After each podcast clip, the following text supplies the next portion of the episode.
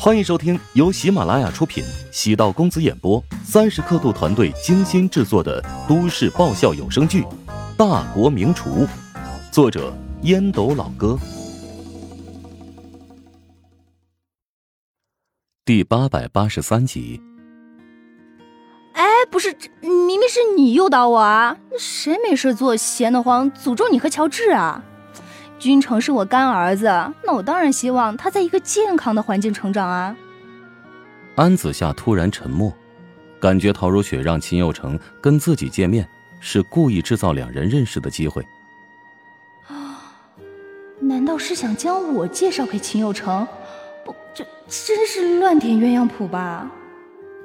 安子夏陪着陶如雪又坐了一下午，拿着手机回复消息，偶尔会接个电话。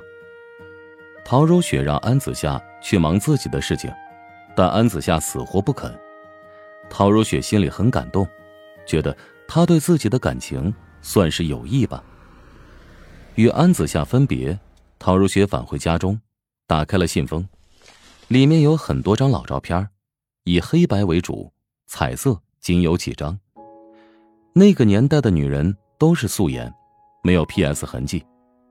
若是生活照。能拍得清新脱俗，那说明是真正的美女。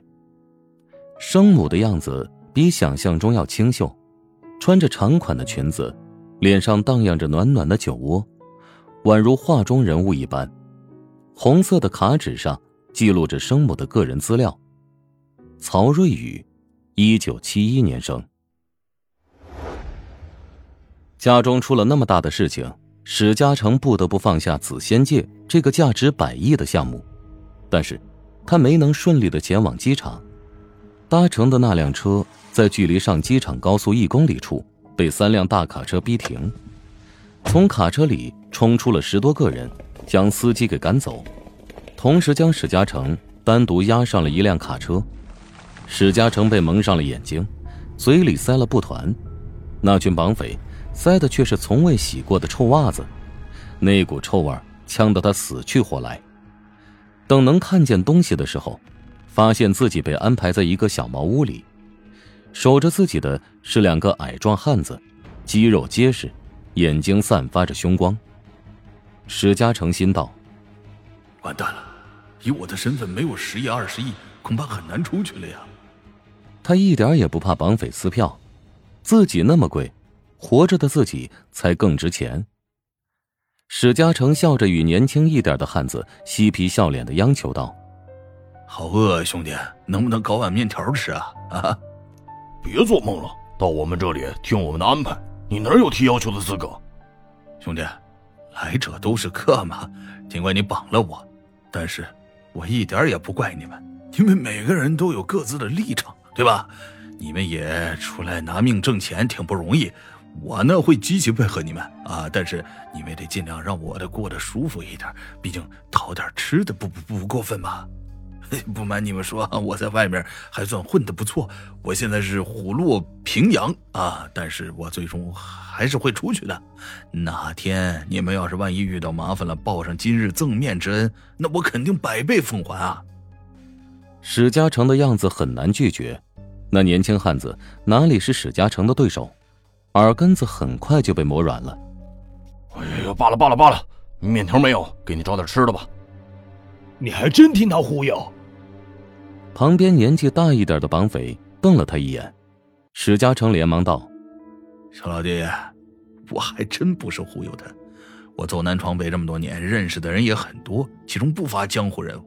我最佩服一个兄弟，就是云巅第一大看神虎子。”当年他为了营救兄弟的老婆，带着十三个人从北城砍到南城，受了七七四十九道伤啊！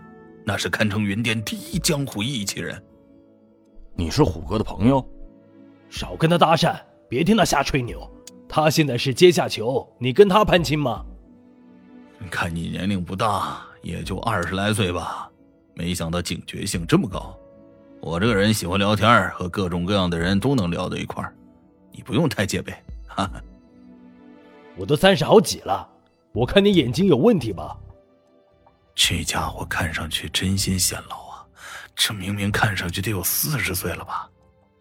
无论男人还是女人，想要撤下对方的心理防线，夸年轻漂亮总是没错。史嘉诚叹气道：“呵呵，哎，你忽悠我吧，分明看上去那么年轻。哎，我有个女儿，长得挺漂亮，还未婚，看你挺不错的，不知道你结婚了没有？”年长绑匪想要跟史嘉诚恶声恶气一点但史嘉诚偏生那种泼皮性格，三两句下来，防备之心慢慢减弱。年长绑匪闷闷的说道：“我们这种人每天过着不稳定的日子，谁肯嫁给我们呀？”哎呀，别急呀，小兄弟，要不我给你看看我女儿照片？我觉得你俩特有夫妻相。哎，对了对，相片在我手机里，刚才你们搜走了。年长绑匪很是意外，没想到史嘉诚把自己当成准女婿看待。手机在我这儿，可以给你调照片，但你别耍花招啊！我能耍什么花招？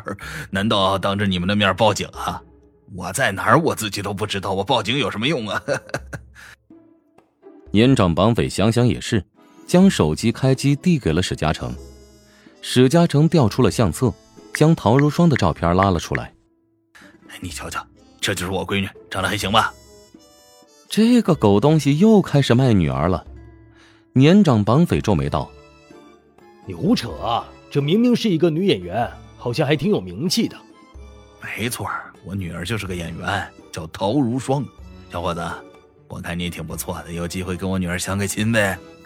哎，别看她照片不赖，其实年龄也大了，卸掉妆，颜值至少降了百分之十啊！你就别逗我玩了，我哪配得上你女儿啊？英雄不问出身，关键是要有志气。等我有机会出去了，到时一定帮你介绍。这时，年轻的汉子端着一碗泡面进来，史嘉诚拿起塑料叉，香喷喷的吃了起来，同时分心跟这两个绑匪有一搭没一搭的闲聊。半个小时下来，史嘉诚知道年长的绑匪名叫刘强。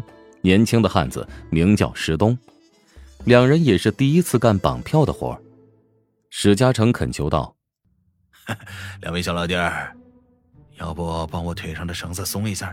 绑了几个小时了，勒得我脚都麻了。我这把老骨头，呢，想跑也跑不掉啊！我想逃跑也不是你们对手啊，对不对？”